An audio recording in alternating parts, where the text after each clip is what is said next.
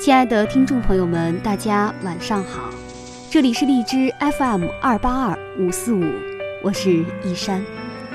今天同大家共同分享一篇文章，叫做《美好为何不再让人感动》。新闻联播正在播放新晋人物事迹，讲的是一位虽然身患重病，依然坚守岗位的人。只是那些面对镜头表达自己崇敬之心的话语。却没有办法让我相信他们真的在乎这个逝去的生命。尽管在生活当中，他们之间也许有着深厚的感情，他们是好朋友、好战友、好同事，但是到了屏幕上，这种感情被空洞、缺乏情感的语言冲得一干二净。我看不下去，转了台。又是在电视屏幕上。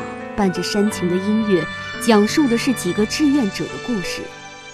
他们开着自己的车，利用旅行的机会，为贫苦地区的孩子送去他们所缺乏的物资。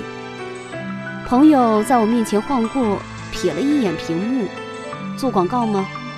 一脸的不以为然。其实，不管是那位先进人物，还是那些志愿者，尽职忠守，关心他人。他们所做的事情体现出的是人性光明的一面，是最容易触动人心的。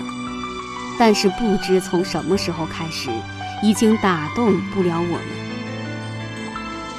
是不是因为“感动”这个词被用的太多太烂了？人性的光芒在不同的地方、不同的人身上涌现。但是当这些东西变成先进典型，走上演讲台的时候，那种感人的力量，却在这样的传播方式里慢慢消失。而当这种铺天盖地的宣传攻势出现，欲在强化大家印象的同时，逆反心理也在出现。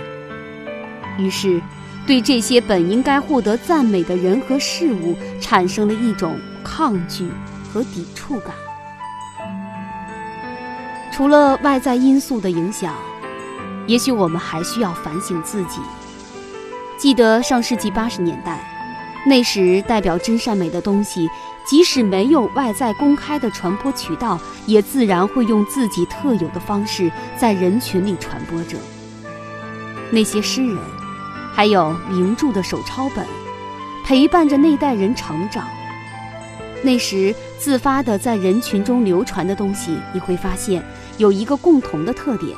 那就是，虽然来自不同的地方，有中国的，有外来的，有原创的，有转载的，他们都在传递着一种人类共同的价值观，对真善美，还有对光明的推崇。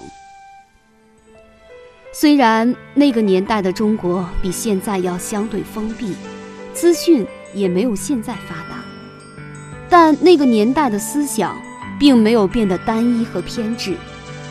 但是现在，对于那些美好事物的不屑、不信任、不在乎，甚至是那些知识分子为了获得关注，不得不说一些、写一些对立和所谓争议的话语，这些，是不是因为我们信仰价值的趋势？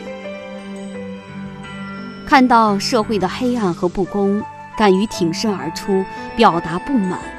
对于社会的进步，还有人性的美好，也要心存感激，不要吝啬赞美。当然，这样的赞美和感激必须是发自内心的。其实，如果一个社会关心人性共通的东西，而不是满足于现实生活表面的喜怒哀乐，那么，人就很容易被美好的事物所感。